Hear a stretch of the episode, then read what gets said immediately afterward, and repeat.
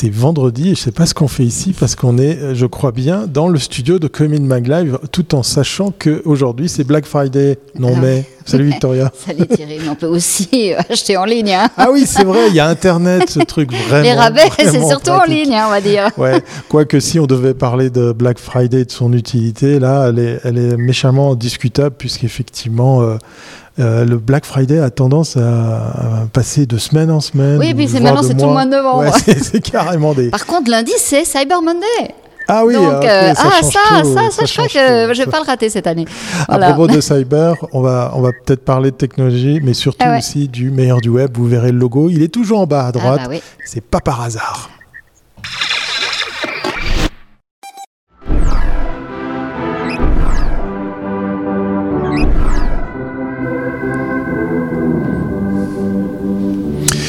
Non, mais non, c'est pas par hasard parce que mercredi soir s'est tenue la 11e édition du Ah ouais. meilleur du web, hein, Victoria. Puis on a décidé bah, de le battre, le faire pendant qu'il était chaud. Cette semaine encore, eh bien, enfin cette semaine déjà, on Et donne les- un coup de projecteur. vendredis, hein. Et tous les vendredis, Voilà. On donne un coup de projecteur aux agences. Alors c'est laquelle qu'on reçoit aujourd'hui? Eh ben, aujourd'hui, on va recevoir la- l'agence LK qui a reçu un cube en UX. Alors, le projet, euh, je vous le décris. Donc, plus de papier, d'enveloppes et de piles de dossiers pour les clients des retraites populaires. Pourquoi? Parce qu'LK Digital Agency a développé une solution pour le web et le mobile qui est aussi accessible aux malvoyants. Ce nouveau portail est proposé en mode self-service 24 heures sur 24 et offre un accès direct sur toutes les informations, contrats, police, formulaires, factures. Ça a l'air Ouais, simple et évident, hein, mais Ouais, comme ça, le, jury euh, UX euh, l'a mis en avant parce que ben, parce va- on va savoir le pourquoi du comment. Donc pour en savoir plus, nous recevons aujourd'hui Félix Gross, Head of LK Digital Agency. Salut Félix. Bienvenue à bord. Et bonjour, bonjour Victoria, bonjour Thierry. Voilà. Merci de m'accueillir. Ah, bah, Avec écoute, grand euh, plaisir, nous, ça nous fait très très plaisir. Alors, on attaque tout de suite. On attaque Exact. tout de suite. Vas-y. On y va. LK Digital Agency versus LK, ça c'est le titre que je vous lis à haute voix puisque effectivement vous allez aussi pouvoir réécouter cet Eh ouais. épisode en podcast audio. Victoria, alors on lui pose la question. Alors oui, alors, alors explique-nous LK et LK euh, Digital Agency. Comment est-ce que vous travaillez? Vous êtes une émanation? Vous êtes euh, voilà. Explique-nous comment c'est comment c'est né? C'est relativement simple en fait. hein. C'est LK Digital Agency, c'est une équipe au sein de- d'un gros groupe hein, qui est qui est LK. LK, c'est c'est devenu assez gros hein, ces 5-6 dernières années. C'est 1400, euh, 1500 personnes maintenant, euh, Ah en comptant les différents centres géographiques, euh, y compris les centres à l'offshore, euh, donc à l'île Maurice, à Grenade, au Vietnam, etc. Wow. Et euh, ouais, donc c'est devenu un beau bébé. ça a bien grandi. Et puis, euh, LK a toujours fait du digital, mais sans avoir finalement euh, un positionnement euh, très clair et affirmé sur ces sujets. Euh, il y a 5 ans, 6 ans, la nouvelle direction bah, a souhaité aussi donner un, coup d'accélérateur sur ces sujets. Alors ça s'est fait avec un rythme tout elkasien, j'ai envie de dire. Euh, moi, ça fait 5 ans que j'ai rejoint le groupe, et puis donc on a eu la volonté d'essayer de, euh, de structurer, d'être un petit peu plus visible sur ces sujets. Et on a créé assez naturellement cette équipe qui au départ s'est appelée euh, Omnichannel euh, et euh, qui euh, depuis le début de cette année s'appelle réellement LK Digital Agency. Donc on n'a pas été chercher un nom très compliqué.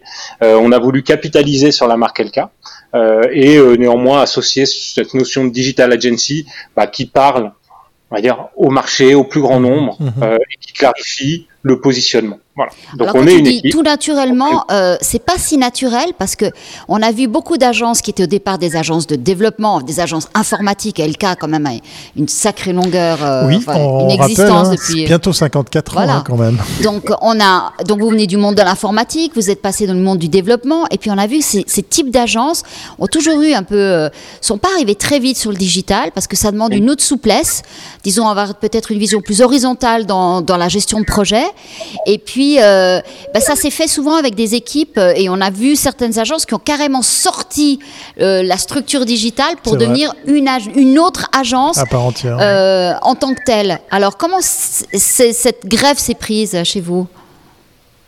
Alors justement, nous, ça n'a pas été notre choix. Euh, alors ça ne veut pas dire que ça changera pas à l'avenir, hein, on ne sait pas ce que ça nous réserve, mais, mais clairement, au contraire, on a voulu capitaliser sur ce qui faisait la force d'LK. Euh, la force d'LK, c'est- notamment cette promesse forte, hein, avec cette baseline qui nous suit depuis des années, qui est We Make It Work.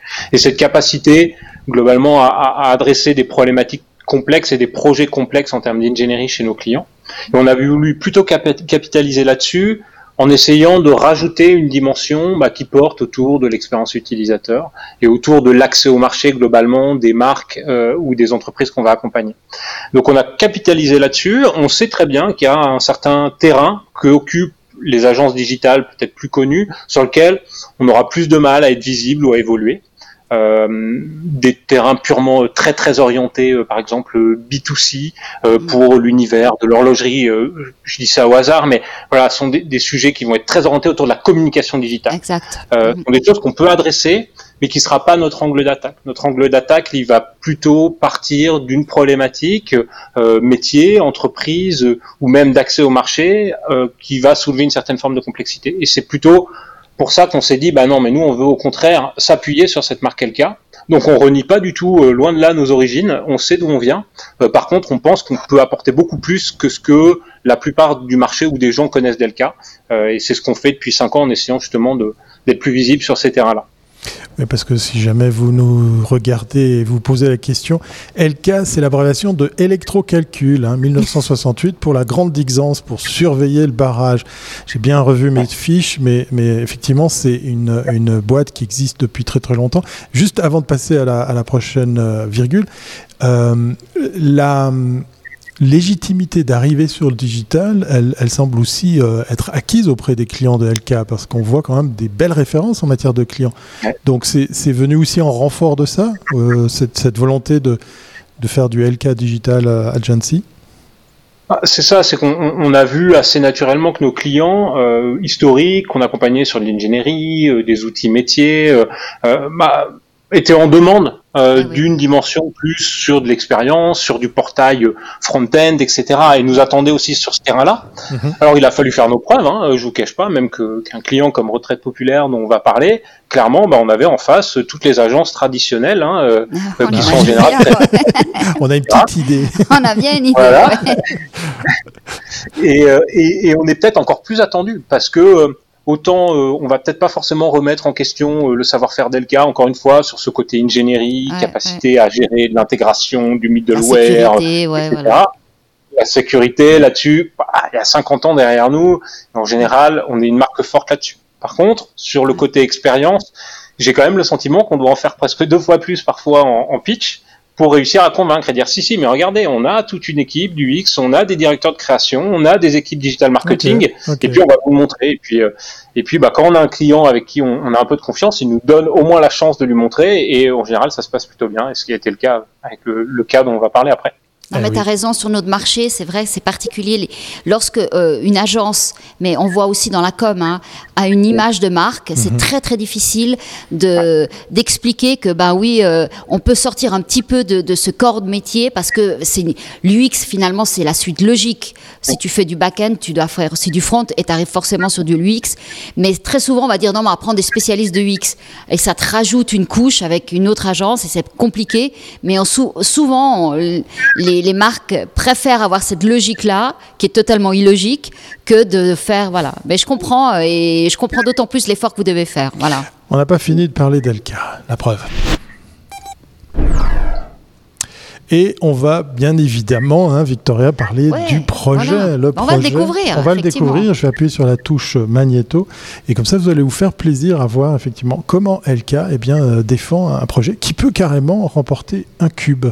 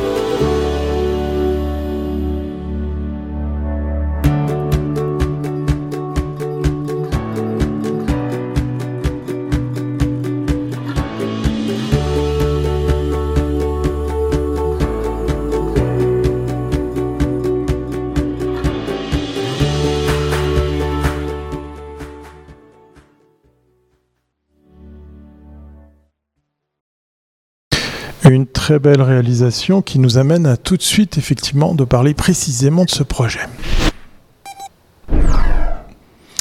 Alors justement, on vient de, découvrir une très belle vidéo. Ça, c'est la belle surprise. Hein. Je, ah je le dis en, accueillant notre, notre invité très belle réalisation. Et c'est là, euh, j'ai peut-être une idée arrêtée, hein, euh, LK nous surprend aussi dans la façon de défendre le projet. Parce que c'est de, la, c'est de la belle prod aussi pour euh, mettre en image. Donc voilà, je l'ai dit comme ça. Ah, c'est très bien. voilà, bravo, surtout.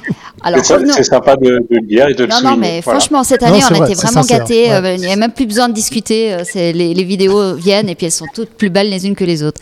Voilà, alors revenons sur le projet. Alors, quand on voit ce projet, on se dit, mais enfin, ça, ça va de soi depuis, depuis des années. Mais pourquoi euh, alors on comprend bien qu'il y a plein de secteurs où c'était juste impossible, il y a plein d'assurances, mhm. de régies, enfin de, de, de, de, services dans lesquels on a toutes nos, on a plein de données, plein de contrats, plein de factures et on n'a pas accès en tant qu'utilisateur.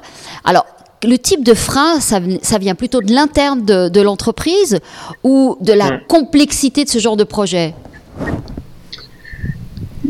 C'est multiple. Euh, je pense qu'un des freins euh, importants, en effet, clairement, hein, c'est le, c'est la capacité à disposer, à disposer de l'information euh, initiale pour pouvoir l'exposer sur un portail euh, digital ou sur un canal digital quel qu'il soit. Donc là, clairement, il y a un vrai challenge technique. Et c'est aussi pour ça d'ailleurs qu'on avait soumis le, ce projet dans la catégorie technologie, même si c'est pas forcément visible.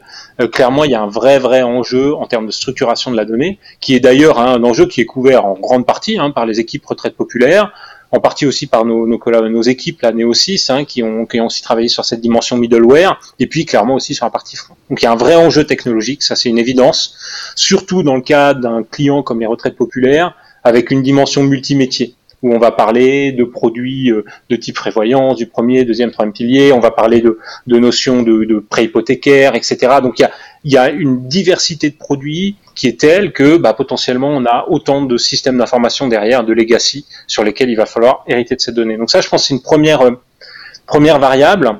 Une deuxième variable qui fait qu'il y a une, maturité, ou en tout cas peut-être un petit peu de temps pour que ces projets arrivent jusqu'à ce qui a été fait avec Retraite Populaire, c'est qu'on est quand même sur des portails qui s'inscrivent assez difficilement dans le quotidien de l'utilisateur globalement vous euh, pour aller gérer euh, votre vos différents produits vous n'avez pas forcément un besoin d'y aller tous les matins. C'est pas comme une application bancaire ou euh, une application du quotidien. Et donc je pense que ces entreprises là à juste titre se posent les questions se posent la question de voilà quel va être le retour autour de de finalement l'investissement que je vais pouvoir faire dans un tel portail alors on voit. Maintenant, il y a une et il faut y aller, quoi. Ouais. Alors on imagine bien qu'évidemment, dans, dans, le, dans, le, dans, le, portefeuille de clients, euh, il y a tous les âges. Et puis les générations plus jeunes, elles, elles veulent avoir accès à ce genre d'informations, à leur dossier, parce que pour elles, c'est important. Elles gardent pas de papier. Euh, et puis de l'autre côté, on a encore des gens qui ne veulent pas, qui n'accéderont pas. Donc je peux comprendre que on le fait peut-être pour euh, un quart de, de, de, ses clients, et c'est beaucoup d'investissement pour, euh, voilà, pour peut-être à court terme, pas grand-chose. C'est du court terme, mais c'est ça, mais c'est souvent après la logique de beaucoup d'investissements pour pas perdre aussi une part de marché ou des parts de marché, parce que potentiellement j'ai un autre acteur qui va être, qui va être plus rapide euh, et qui va me proposer plus de services via ce canal digital. Donc c'est un, c'est un passage obligé et qui, euh, bah, in fine, clairement, va servir le client et la marque. Mais, euh, mais c'est vrai que c'est une réflexion au départ. en tout cas, je comprends que les marques se la posent, parce que encore une fois, enfin voilà, le, le calcul que vous allez faire, enfin voilà, le, quelle est la valeur de mon euh, deuxième pilier, bah, vous allez y aller une fois par an, quoi, globalement. Et aujourd'hui, vous recevez souvent ce courrier officiellement, et, et dans l'absolu, c'est une information qui peut-être vous suffit. Mais au moins, on voit qu'il y a plein d'autres services qu'on peut venir ajouter, et c'est aussi pour ça qu'on a, voilà, qu'il y a eu un gros travail avec euh, avec retraite populaire, et puis côté retraite populaire, pour essayer de trouver de la valeur ajoutée dans le portail, au-delà de la simple formalité qu'on reçoit une fois par an. Euh, hormis la, distance géographique qui est assez courte, je crois, entre les bureaux d'Elka et ceux de retraite populaire. Euh, je suis encore fatigué de mercredi, désolé. Euh, qu'est-ce qui, qu'est-ce qui a fait la différence? Parce que je t'ai entendu dire effectivement qu'il a fallu marquer le coup, hein, se battre parce qu'il y avait, bah, il y, a, y, a de la, y a du monde hein, sur la place. les éléments décisifs sont dévoilés forcément toutes les tractations que vous avez eues avec ce client qui ont convaincu Retraite Populaire de, de, de miser sa confiance en LK. C'était quoi? Alors, ce qu'on peut pas nier, c'est qu'il y a toujours eu des, des liens entre les, les, deux sociétés, hein, ça c'est clair, euh, et notamment sur une dimension vraiment plus IT et métier. Euh, à, travers notamment, comme je l'ai dit, euh, notre société euh, sœur, enfin ou, fille, donc qui est iPension, donc avec la, la marque Neosis, qui est dans ce monde-là de la pension, de la prévoyance, etc. Donc là, mais, mais qui était finalement une proximité vraiment sur le terrain des métiers. Euh, et, et, on a été challengé clairement sur la partie front. Hein. L'idée initiale, si je me souviens bien, hein, de, de, RP était de travailler à la base avec une autre agence. Hein. Euh, et on a dû faire nos preuves, clairement. Euh, et donc on a fait euh, un gros pitch, un gros travail, un gros effort de prototyping avec une identité créative. On a été assez loin aussi dans l'identité qu'on aurait pu avoir autour de ce portail-là, essayer de renouveler un peu les codes qui étaient existants. Euh, et puis, euh, et puis, bah voilà, le jeu de la compétition a fait que, euh, bah, je pense qu'on a, on a réussi à faire la différence. Il y avait aussi une approche projet qui a pu, qui a pu séduire à l'époque, avec un, une approche par design sprint qui a été proposée, et donc qui a permis d'avoir une certaine dynamique. Exactement. Donc d'être totalement tout le temps en, en, itération, de pouvoir avancer ensemble. quand on voit le projet, il c'est très simple, c'est pas du tout angoissant. Je veux dire, euh, l'interface, elle est, elle est totalement accessible. Euh, faire simple, c'est ce qui est le plus compliqué. C'est ça, surtout avec des produits compliqués. oui, parce que c'est vrai, on n'est pas angoissé là. Quand on le regarde, on se dit euh, oui, voilà. C'est naturel. Mhm. Alors, quels sont les, triggers, je veux dire, d'un point de vue du UX aujourd'hui, euh, pour ce genre de plateforme Quelles étaient, les, quelles étaient les, peut-être les contraintes les plus compliquées euh, pour vous Et puis, ce qui était, euh, peut-être, vous avez aussi appris et innové? Difficile de tout résumer, mais euh, on, est sur des produits qui sont riches globalement, avec des données assez techniques, où, euh, même vous et moi au quotidien, on a du mal à appréhender exactement la définition de chacun des termes qu'on doit exposer. Donc il y avait un vrai travail euh, autour de la simplification et de la clarification. Donc on, on avait un besoin d'une interface très la plus simple, légère possible. Euh, donc ça, ça a été un, des travails, euh, des, des, des, chantiers assez importants autour de ce sujet-là. Euh, il y avait aussi cette notion de, comme je l'ai dit, de, de diversité des produits avec des logiques qui étaient assez différentes. Et là aussi, il y a eu un gros travail et de business analyse et du X pour réussir à, à catégoriser suffisamment les, bah, les différents sujets, voir les imbrications potentielles entre ces différents sujets.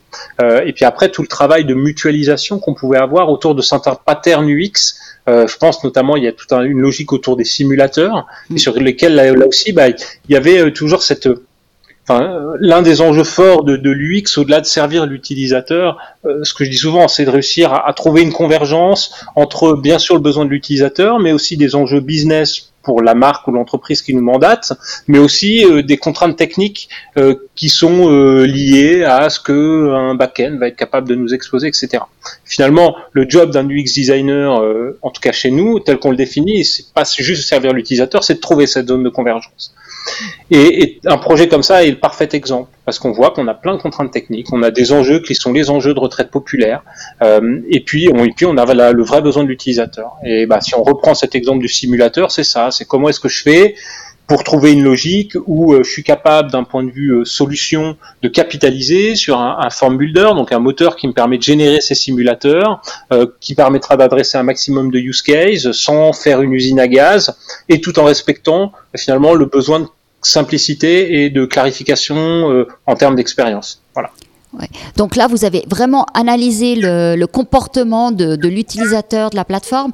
Est-ce que est-ce qu'on fait des études in vivo avec des, des vrais utilisateurs ou c'est que des simulations? Là, dans, la démarche qu'il y a eu avec Retraite Populaire, ça a vraiment été intéressant parce que, alors oui, il y a eu toute une phase, euh, comme tout projet, hein, d'élaboration d'un premier concept UX, etc., euh, qui a été soumis euh, plutôt à du test, on va dire, interne. par contre, après, on a eu un vrai, un vrai galop d'essai pendant, si je dis pas de bêtises, plus de six mois, où la plateforme a été ouverte uniquement aux salariés des retraites populaires. Mmh, super. donc, vraiment de la bêtise. Exactement. Donc là, on est sur du mm. testing, mais avec un vrai filet et en même temps un vrai niveau d'exigence parce qu'on a, euh, on a des clients internes. Enfin, ouais, qui connaissent très bien le produit, quoi. Voilà. et donc là, euh, autant dire qu'on se doit d'être parfait sur sur tous les tous les aspects, l'expérience clairement, mais aussi euh, voilà le, fait d'avoir une donnée qui soit parfaitement qui soit parfaitement affichée, etc.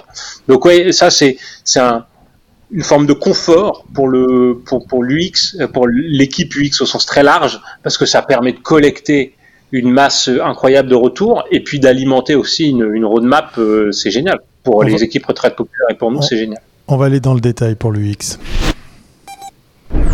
avec justement cette question, euh, peut-être même générale, hein, Victoria, qu'on peut proposer à notre euh, invité, qui est euh, probablement un spécialiste dans le paysage ici en Suisse romande, de la question des défis de l'UX aujourd'hui. Oui, on reste toujours dans cette idée d'aller au plus bah simple. Alors là, je, je, retiens ce que tu dis, où tu as tous les départements qui vont être sur la plateforme, qui, eux, ont leurs besoins, leurs contraintes.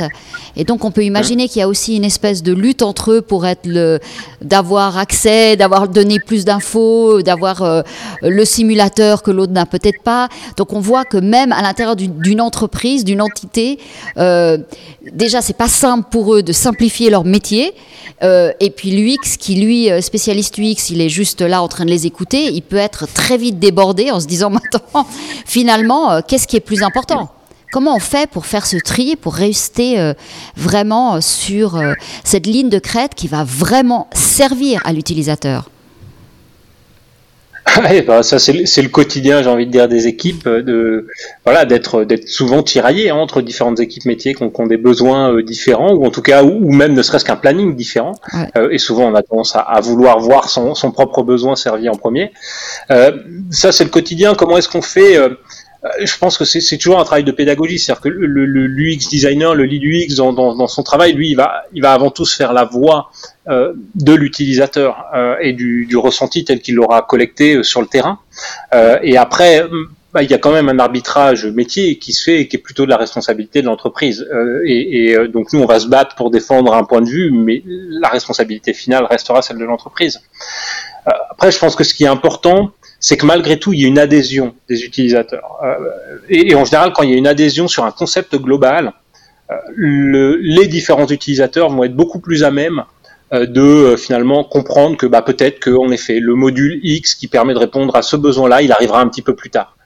Ce qui est important, c'est que l'adhésion sur le concept euh, fonctionne. Et ça a été clairement le cas sur, sur un projet comme RP où finalement tout le monde a, a pu comprendre finalement le besoin classique d'une roadmap projet qui fait qu'il bah, y a des besoins servis en premier et, d'autres qui arrivent un peu plus tard. Voilà. Dans Donc c'est vite rassuré sur le concept. Dans ce genre de, de, de projet, est-ce qu'on doit imaginer qu'il arrive euh, dans une refonte complète du site où on peut garder le site et puis si tu veux améliorer l'ergonomie euh, du site euh, sans avoir à tout refaire, tout le back-end. Est-ce que c'est, c'est, c'est, quel est le scénario qui se fait normalement?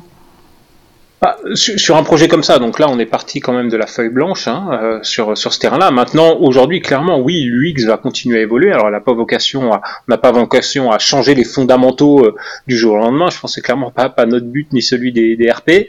Euh, par contre, oui, il y, a de la, il y a de la marge de manœuvre. Il faut continuer à apprendre. On est clairement dans une approche où on continue d'amélioration continue. ce qui est important, c'est quand même d'avoir des fondamentaux qui soient là. c'est pour ça qu'on euh, voilà, encore une fois, adhérer sur un même concept euh, au départ euh, permet derrière d'avoir quand même une feuille de route qui nous amène sur plusieurs années. Sur ce projet-là en particulier, on sait qu'on a quand même de la flexibilité pour faire évoluer le modèle si besoin était. Quoi.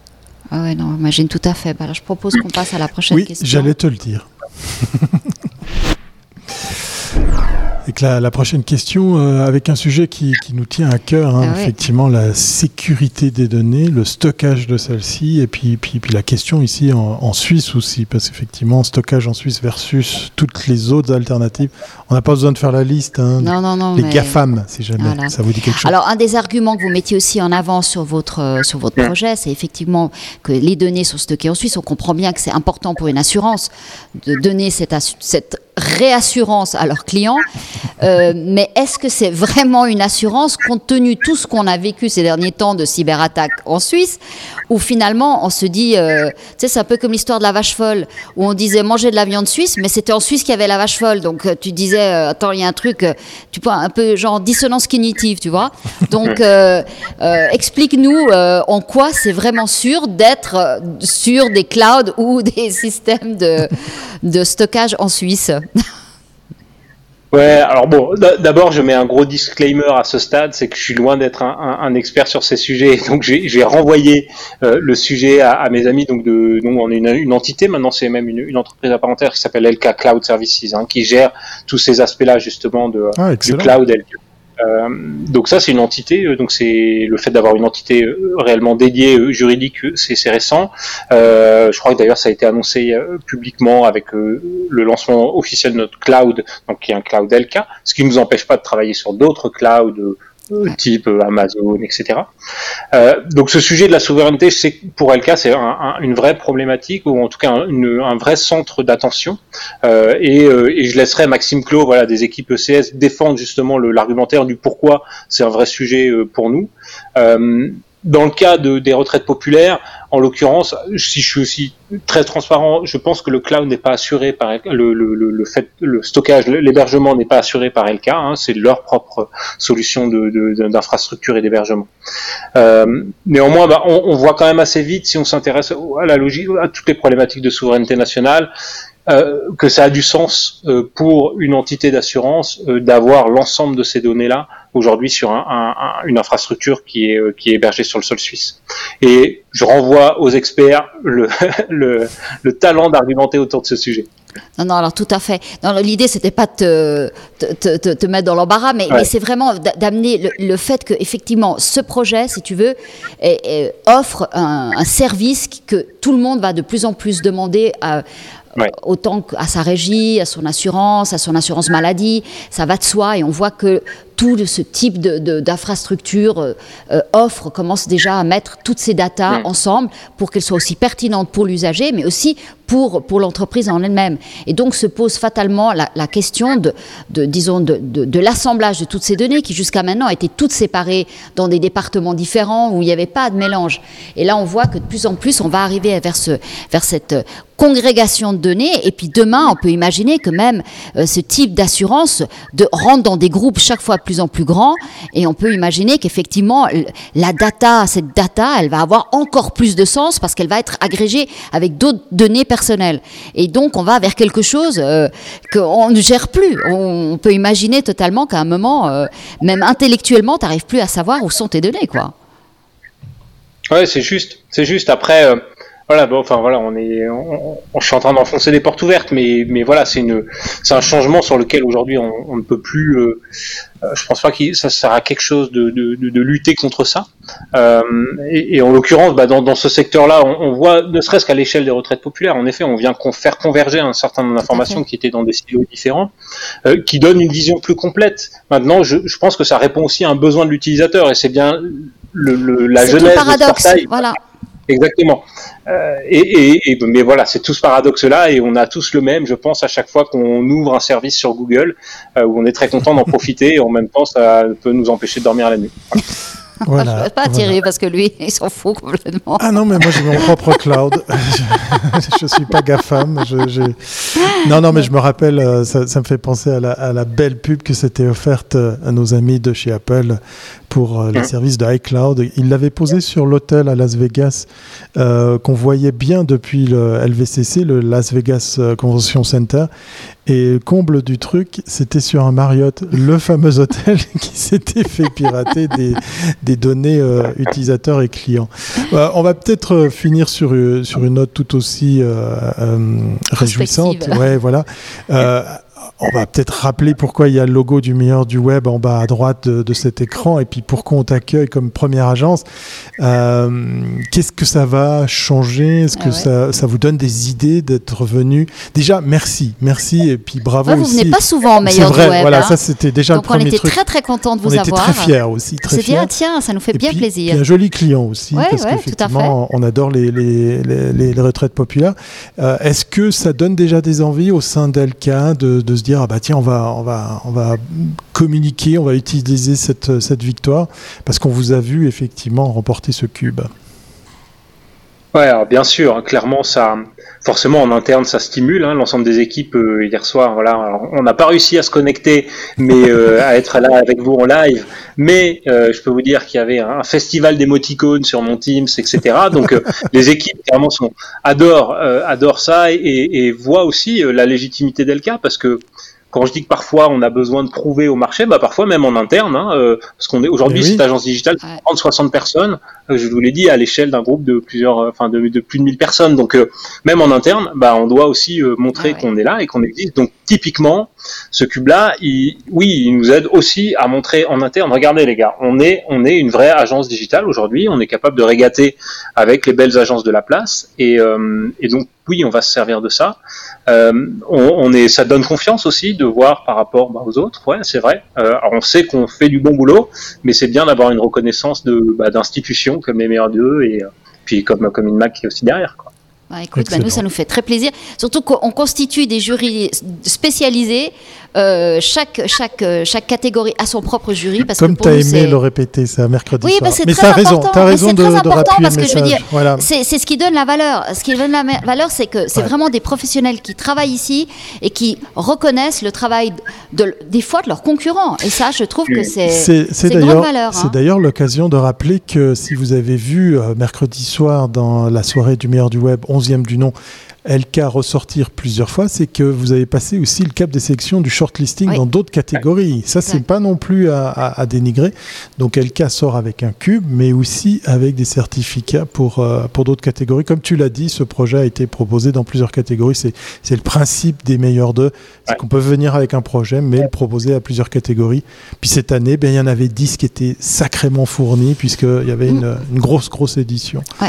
Bravo, bravo, et merci surtout. Euh, ben, d'avoir euh, participé aujourd'hui, euh, Félix. Ben, on, est, on était très fiers de, passer ce vendredi avec toi pour euh, ben, peut-être se dire que ce week-end ou peut-être la semaine prochaine, vous allez peut-être un petit peu fêter ça compte sur vous pour, pour nous donner les retours. Puis n'hésite pas à venir, hein, comme l'a dit Victoria, sur de l'actu, avec une agence aussi ancienne et qui a cette place légitime dans le paysage suisse roman. Eh il y a de quoi faire, je pense, pour d'autres actualités, pour d'autres comme Mag Live. Moi, je dis ça, je dis rien. Allez, merci Félix. Bah, merci à vous. Alors juste, je prends une seconde parce que j'ai oublié de le faire et c'est une honte. Je remercie donc déjà mille fois euh, notre client, les retraites populaires, avec qui on a été mais vraiment ravis de partager, euh, partager ce prix, partager ce projet qui est loin d'être fini. Euh, et puis toutes les équipes aussi qui sont derrière. Donc Christophe Junot, Marc Benoît Brio, Gwendal Carpi en, en, particulier. Voilà des super équipes au quotidien. Donc merci à eux et merci à vous pour cette belle soirée hier soir. Merci. Génial. À, l'année prochaine. Ciao, ciao. Ciao, ciao. Voilà, on va clore euh, ben, ce Comin Mag et cette semaine, hein, parce qu'il est temps d'aborder le, week-end. Hein. C'est pas non, tout, il, est temps, il est temps d'aller regarder les offres, les offres, du Black Friday. On sait jamais, là. Attends. Je sais pas. Moi, je vais faire des économies, je vais aller me coucher. on se retrouve euh, lundi 13h pour un prochain Comin Mag Live. D'ici là, portez-vous bien et puis dépensez, faites-vous plaisir. Allez-y, c'est Black Friday, pourquoi pas. Allez, ciao. ciao.